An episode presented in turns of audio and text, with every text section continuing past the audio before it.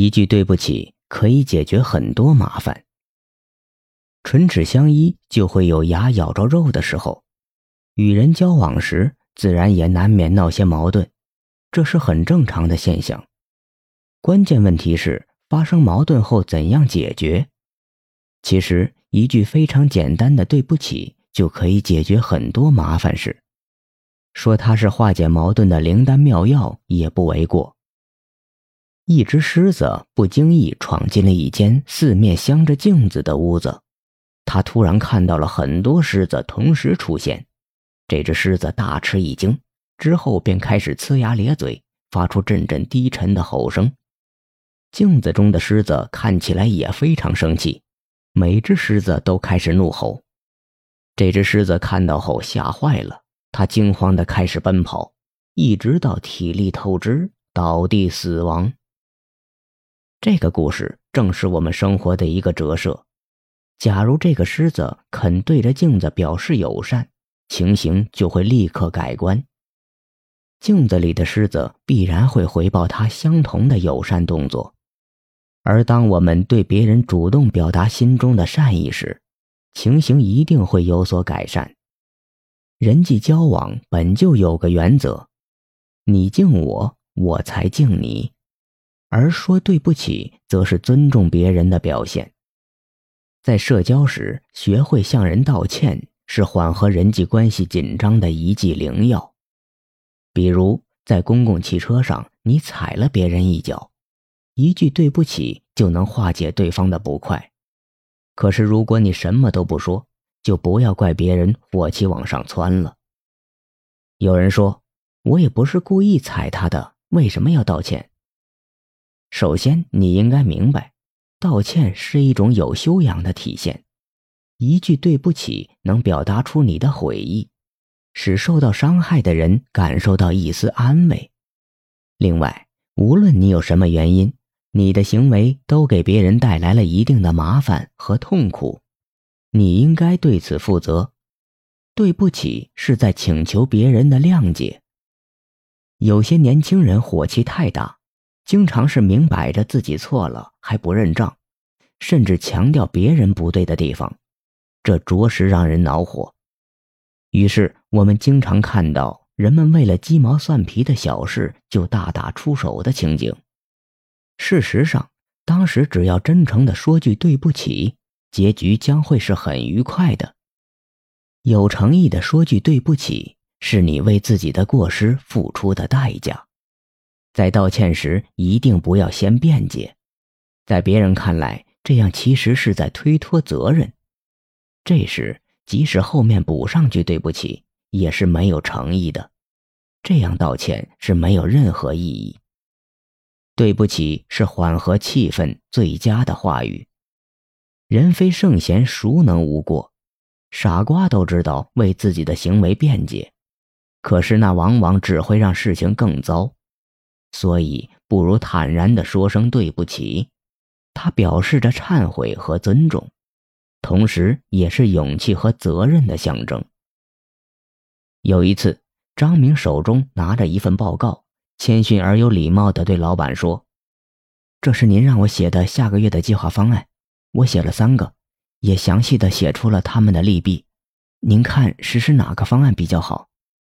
这时，老板居然勃然大怒，拍着桌子对他喊道：“你究竟选了哪个方案？为什么不把自己的想法告诉我？是不是不想承担责任？”张明听后吓了一跳，他委屈地想。就是让您拿个主意，至于这么生气吗？真是不可理喻。看张明张着嘴欲言又止的样子，老板更加生气的大吼：“你还不服气了？公司养你们是做什么的？”张明捏了一把汗后，做出一个出乎自己意料的决定。他对老板轻声说：“对不起。”老板听后马上闭了嘴，火气也消了。他对张明说。你先拿回去，做个选择再给我看。无论是什么事，只要出了问题，其中固然有很多原因，可是问题的关键在于这件事情是谁办的，谁就该负责。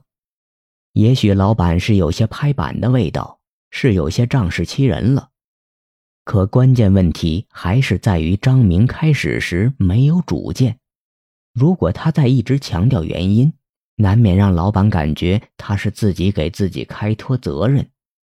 这时他做了正确的选择，对不起，既简单又表示了歉意，对方便不能发火了。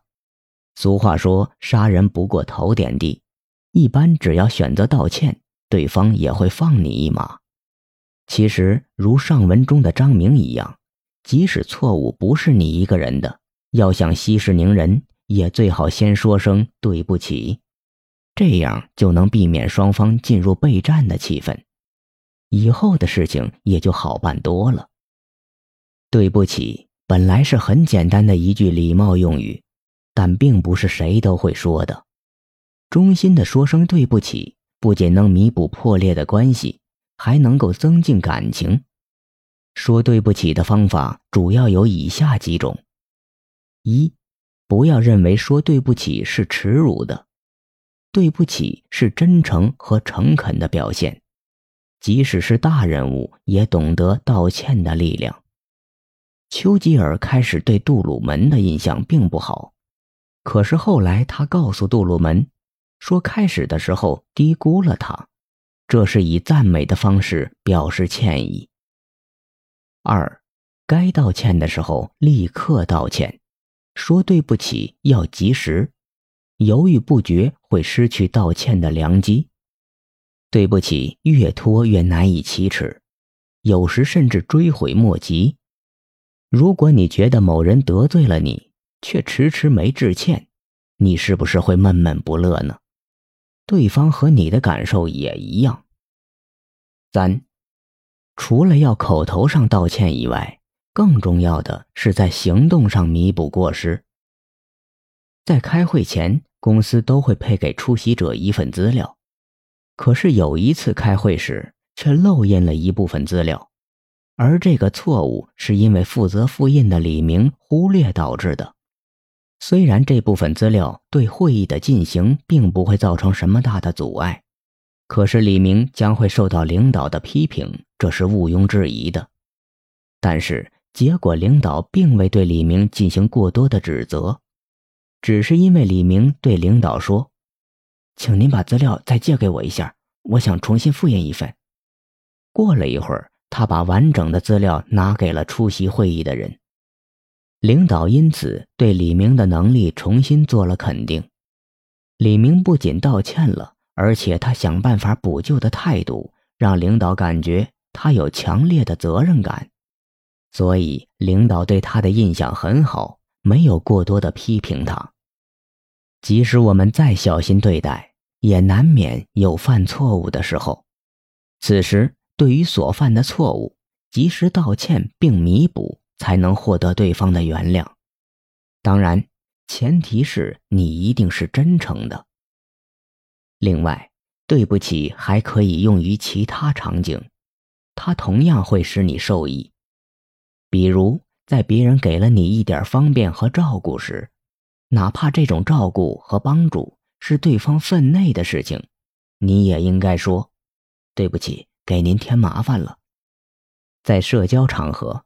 需要麻烦别人时，说句“对不起”，您能帮我，能体现一个人的谦虚及修养。